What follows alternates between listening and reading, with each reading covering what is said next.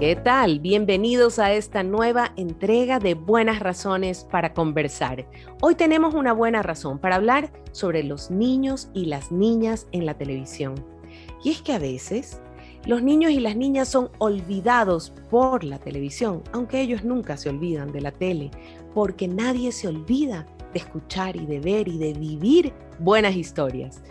En este capítulo sobre los niños y las niñas en la televisión tenemos un invitado especial, Gabriel Vieira, colega colombiano, creador audiovisual y experto en televisión para la infancia y la juventud.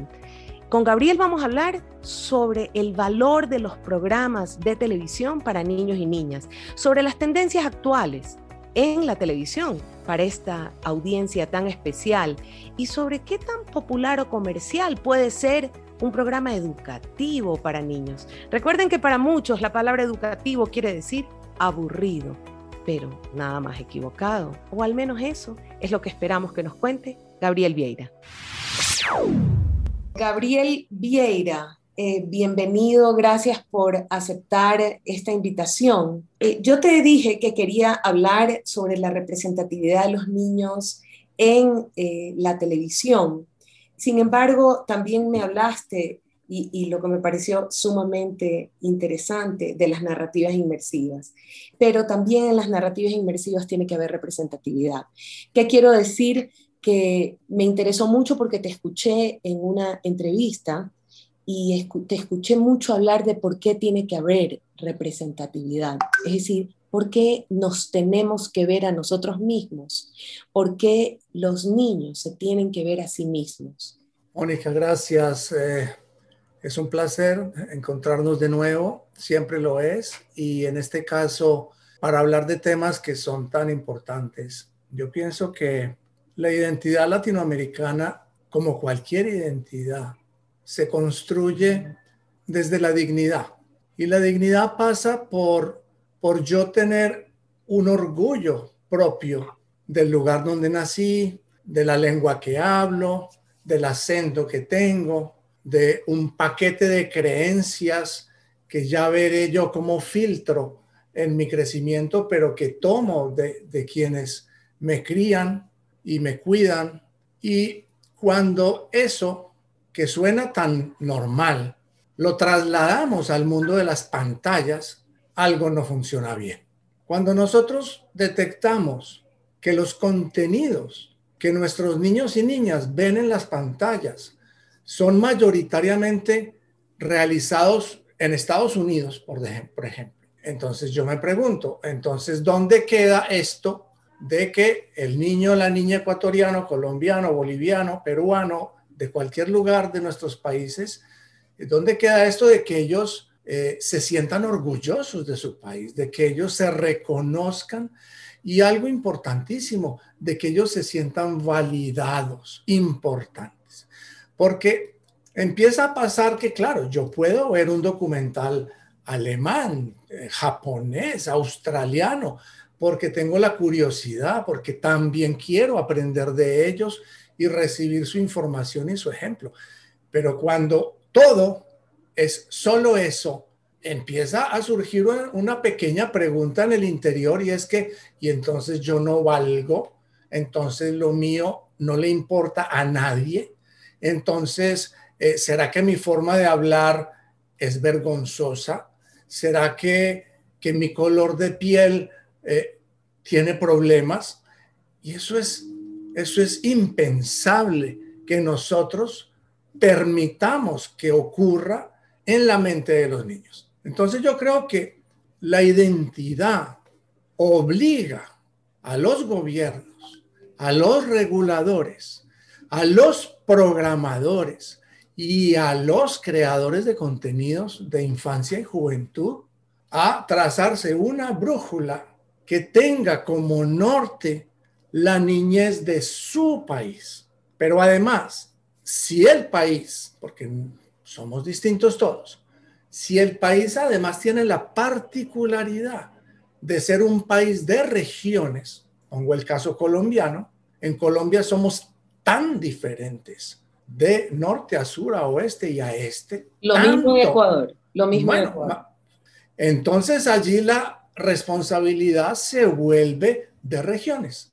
Entonces ya no es solo el diseño de un ecosistema de medios de infancia que refleje todo el sabor nacional, sino también regional. Entonces, por eso, por ejemplo, cuando estábamos en la, en la Autoridad Nacional de Televisión, se propendía por aumentar al máximo los recursos que financiaran producciones regionales, que circularan además por todas las pantallas, no solo de las otras regiones, sino la pantalla nacional.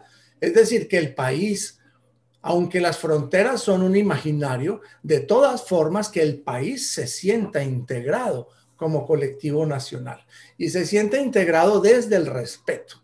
Porque aquí viene otro tema que también es importante y es que los formatos deben ser formatos, uno, variados, hay que explorar la ficción, pero también hay muchísimo que explorar en la no ficción. Y luego está el tema de, de que a veces la mirada de las otras regiones es una mirada burlona, es una mirada por encima del hombro, es una mirada de desprecio o de simplemente ignorar su suerte.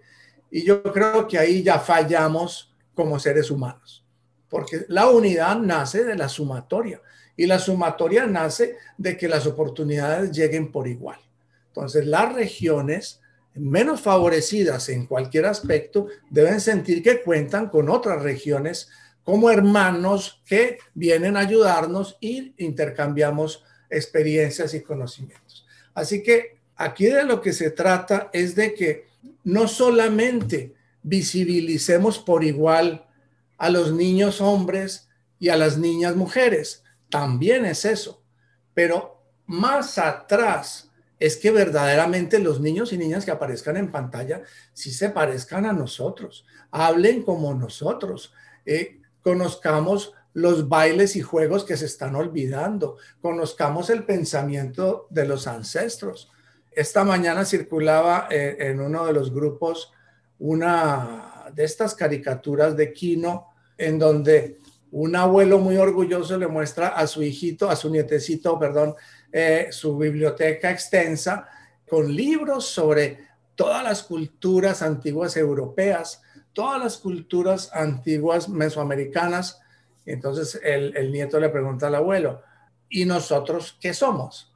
Y el abuelo se queda llorando en, la biblioteca. Y, y pensaba yo, bueno, al abuelo habrá que regalarle unos libros de Eduardo Galeano, entre otros. Es decir, hay pensadores, hay Humberto Maturana, personas que reflexionan el ser latino, que reflexionan qué hacemos aquí en esta parte del mundo, qué tenemos para decir, ofrecer al resto del planeta desde nuestra identidad, sin fingir que nos europeizamos o nos volvemos del norte.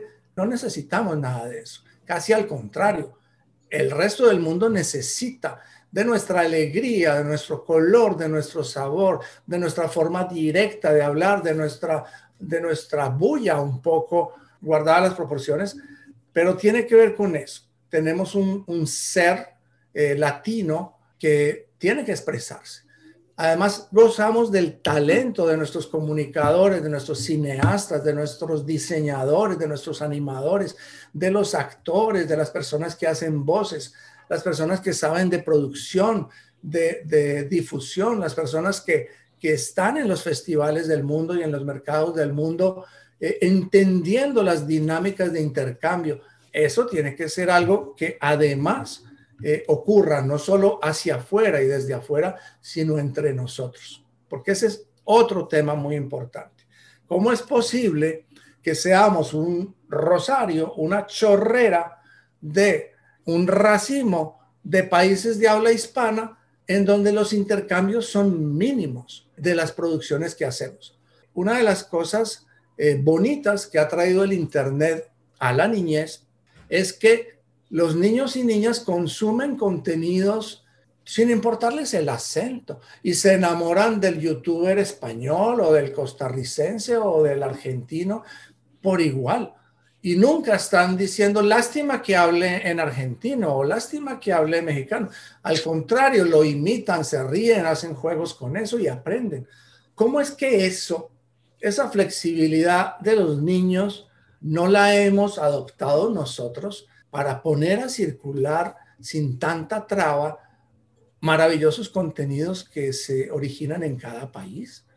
Es una lógica latinoamericana que pareciera que tuviéramos trabada, que pareciera que, que, nos dejamos meter la palabra problema y la palabra difícil y la palabra complicado y, y, nos quedamos ahí en nuestros paisitos haciendo cosas con muy pocos recursos cuando pudiéramos estar sumando eh, talento. Porque es que, a ver, son varias cosas. Uno, pensar que la televisión en general ya queda chuleada porque hay uno, dos, cinco, diez canales privados, es el primer error y grave error. Porque tú no le puedes pedir, podrías, pero digamos que la ley del mercado no lo permite. Tú no le puedes pedir al dueño, al accionista y al gerente de un canal privado que se interese por una serie de temas locales, regionales, sociales, pues porque eso no da dinero. Y claramente el, el ser, el objetivo de cualquier empresa privada es el lucro. No vamos a cuestionarlo. Ellos tienen ese objetivo, cúmplanlo. Entonces les resulta mejor comprar las viejas latas de Jacques Cousteau a, a 50 dólares la media hora. Eh, no importa que, que ya se vean feas porque son de hace 20 años y no importa que estén mal dobladas porque eh, es eso o financiar documentales ecuatorianos o que no lo van a hacer, porque entonces ahí ya son 10 mil dólares, 20 mil dólares, 30 mil dólares la media hora. Entonces empezamos, empezamos mal cuando queremos ignorar o desaparecer la señal pública. La señal pública es la que soporta el ecosistema del cual estábamos hablando la señal pública, es la versión vitrina comunicacional de un gobierno, pero no en el sentido de propaganda, en el sentido de construcción de tejido social, de ese tejido de dignidad del que estábamos hablando.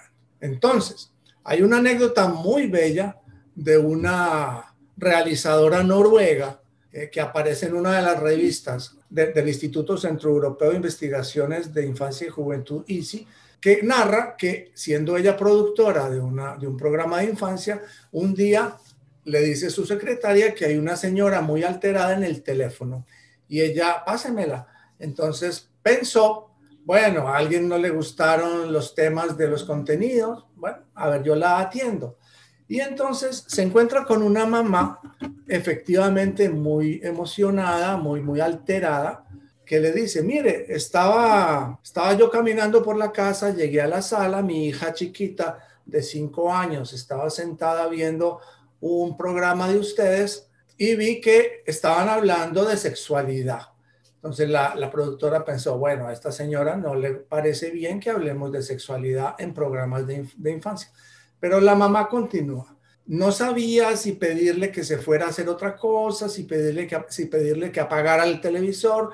Así que me paré detrás de la niña y me puse a mirar.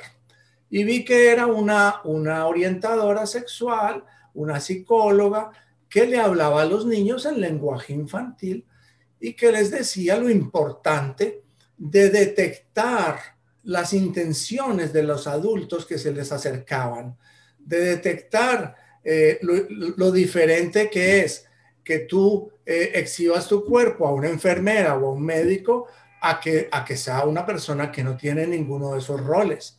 Y de pronto, mi niña, dice la mamá, se da cuenta que yo estoy detrás de ella, se para corriendo, me abraza las rodillas fuerte, fuerte y se pone a llorar. Y en ese instante, dice la mamá, comprendí que algo no estaba bien con mi niña. Pues para hacer la historia corta, la mamá investiga y se da cuenta que el profesor de educación física del colegio de su niña ya se estaba pasando en toques con la niña. La mamá solo quería llamar al canal público de este país para decirle, mire, gracias, ustedes salvaron a mi niña. Entonces la, productora cuando escribe el artículo dice, a mí no me importa si ese programa solo lo vio esa niña, porque a ella iba dirigido. Entonces, esa conciencia de los temas importantes del desarrollo del ser humano, no se los pida a un privado, no se los pida, porque no pueden atenderlos. Ellos van por rating obsesivamente, programas bellísimos que bajan de rating los sacan porque no están dando lo suficiente. Entonces, no mezclemos peras con manzanas. Son dinámicas que no conversan. Ah, entonces la pregunta es, si no conversan, ¿usted cómo me va a decir que va a matar el canal público del país? ¿Que le va a dejar de financiar sus producciones? Y entonces todos los temas importantes de formación en las distintas etapas del niño y de la niña, ¿quién las va a asumir? Entonces no es solamente que tengamos muñequitos hechos en el Ecuador, claro que es importante, son los temas. Por eso también uno de los errores eh, lamentables es que quien hace televisión se ha ido como metiendo, o televisión para niñez, se ha ido metiendo la falsa sensación de que tiene que hacer ficción y de que tiene que hacer series animadas de ficción. Pero por Dios, no hay nada más rico que los, la variedad de formatos de no ficción, todas las posibles mezclas de formatos en que la realidad es el tema y es el personaje y se trabaja desde mil aproximaciones eh, estéticas y narrativas. Entonces, es como una especie de, de ignorancia o de pereza, de falta también de, ir a, ver ejemplos. Mire, tú hablabas de Plaza Sésamo. No solo me revuelca el estómago imaginar a Plaza Sésamo a las 5 de la mañana, 6 de la mañana. Mira, Plaza Sésamo en mi vida, en mi vida, fue definitivo. A las 4 y 30 de la tarde yo llegaba del colegio a botarme a esa pantalla y no me movía nada. Y hoy que trabajo en el medio, entiendo la revolución que significó Plaza Sésamo, porque pasamos de unos programas pseudo infantiles en que un adulto que se creía chistoso con una nariz de payaso, hola amiguitos, eso era todo lo, que se pretendía con la televisión de infancia en unos estudios llenos de niños a los que alguien les decía cuándo aplaudir y cuándo reírse. O sea, por favor. Y llega Plaza Sésamo con una miscelánea de formatos en donde los niños estaban en la pantalla, en donde estaban además representados por títeres, pero había también presencia de adultos que no querían verse como chistosos, sino que se sometían al nivel de diálogo y de temas y de intereses de la infancia. Entonces, Plaza Sésamo tendrá mi admiración eterna y, y todos los que hemos querido imitarlo lo hacemos con la intención de, llevar a los niños un contenido pertinente, agradable, a la vez eh, educativo y entretenido. Eh, es toda una dinámica eh, revolucionaria de la educación lo que Y añadiría una cosa, no solo con todos esos contenidos, sino que además en su metodología está la medición de la efectividad de esos contenidos, está una medición de impacto, un trabajo técnico de investigación previo y posterior a su salida al aire. Es decir, de alguna manera no solo nos enseñó Plaza Sésamo, también cuando yo era niña lo veía, no solo nos enseñó a hacer una televisión diferente, sino una metodología diferente para pensar la televisión para niños y para medir luego el efecto que esa televisión para niños tenía eh, en ellos, que ha impresionante. Estamos con Gabriel Vieira en Buenas Razones para Conversar. El tema de hoy, los niños y las niñas en la televisión. Me voy de tema y ahora sí, tú hablaste de unas narrativas inmersivas y en realidad pensé que las narrativas deben de ser inmersivas en el sentido de que yo debo poder sentirme parte de esa historia. Ojalá cada vez fueran más multimedios o transmedios multipantallas y ojalá cada vez más participativas. Es decir, que efectivamente al ser yo participativa o al yo poder participar, me siento parte y la historia crece con sus audiencias. Cuéntame un poco, eh, no sé si casos o, qué, qué, hay, qué no sabemos que está pasando en esta región. Bueno, magnífico. Pues eh, yo creo que a eso le, le, vamos a tener que dedicar un programa porque es un tema gigante. Los voy a, a dejar con un antojo, con un con un ejemplo muy bello y muy antojador, porque dices muchas verdades en una sola. Hace un rato decías cómo los gobiernos están listos a grandes inversiones en tecnología, entonces se inventan el argumento de que los niños están viendo menos el, aparato televisivo para justificar inversiones en tecnología, lo cual ya es una eh, visión muy sesgada, porque un momento, no me hable de las, de las estadísticas de países en donde el Internet promedio es de 300 megas. Cuidado, es que cuántos televisores y, o en qué porcentaje de hogares hay televisores activos en mi país.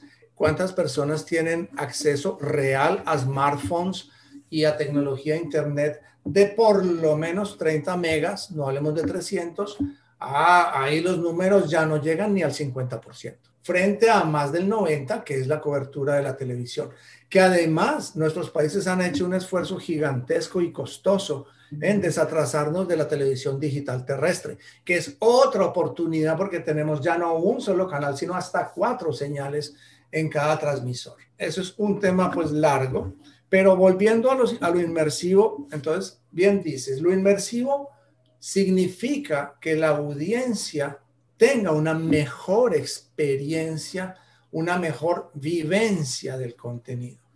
Quien dice inmersivo dice muchísimas cosas. Hay un error de considerar que lo inmersivo son los cascos de realidad virtual. Así nació lo inmersivo. Así se lanzó esta versión tecnológica de lo inmersivo.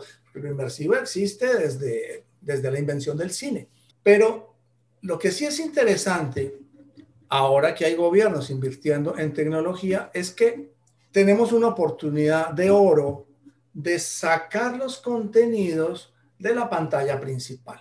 Los contenidos que pueden existir en un canal de televisión nacional o regional o, que está en la web, tienen la oportunidad de salirse a la ciudad, de salirse a la población, de salirse al museo, a la biblioteca Estoy hablando de bibliotecas de barrio, pero también bibliotecas de, poblaciones. Hay un ejemplo hermoso eh, en Cataluña en ese sentido. Bibliotecarios dialogando, haciendo un, un falso reality con actores de una serie de ficción infantil para salvar unas niñas que los malvados habían secuestrado y en la biblioteca estaban las pistas para liberarlas. Y se vuelve un fenómeno de sociedad citar a todos los niños en la noche, en día de semana, o sea, se rompen los esquemas. Los niños van emocionados con sus padres o cuidadores en la noche a la biblioteca y su bibliotecaria, su bibliotecario se vuelve un héroe porque dialoga, se aprendió los silencios del video que tiene en una memoria USB para dialogar con el actor famoso de esa serie. Entonces el niño adora ahora a su bibliotecaria porque tiene esa relación directa y viven una noche de, misión salvadora y lo hacen y en los libros y en los rincones de la biblioteca encuentran las pistas. Eso es transmedia, eso es una idea de expansión de contenidos vivida desde personajes de una serie eh, local catalana hacia la sociedad. Hay otro ejemplo que es el que quería usar que lo vi en el input el año, el año antepasado en Bangkok y es una campaña de todo Dinamarca para recuperar el número de abejas en el país. Es hermoso. Entonces lanzan un plan transmedia en el que hay, como su nombre lo dice, eh, una versión de serie con la abeja como personaje pero luego hay una serie web de documentales sobre la problemática de la disminución de las abejas.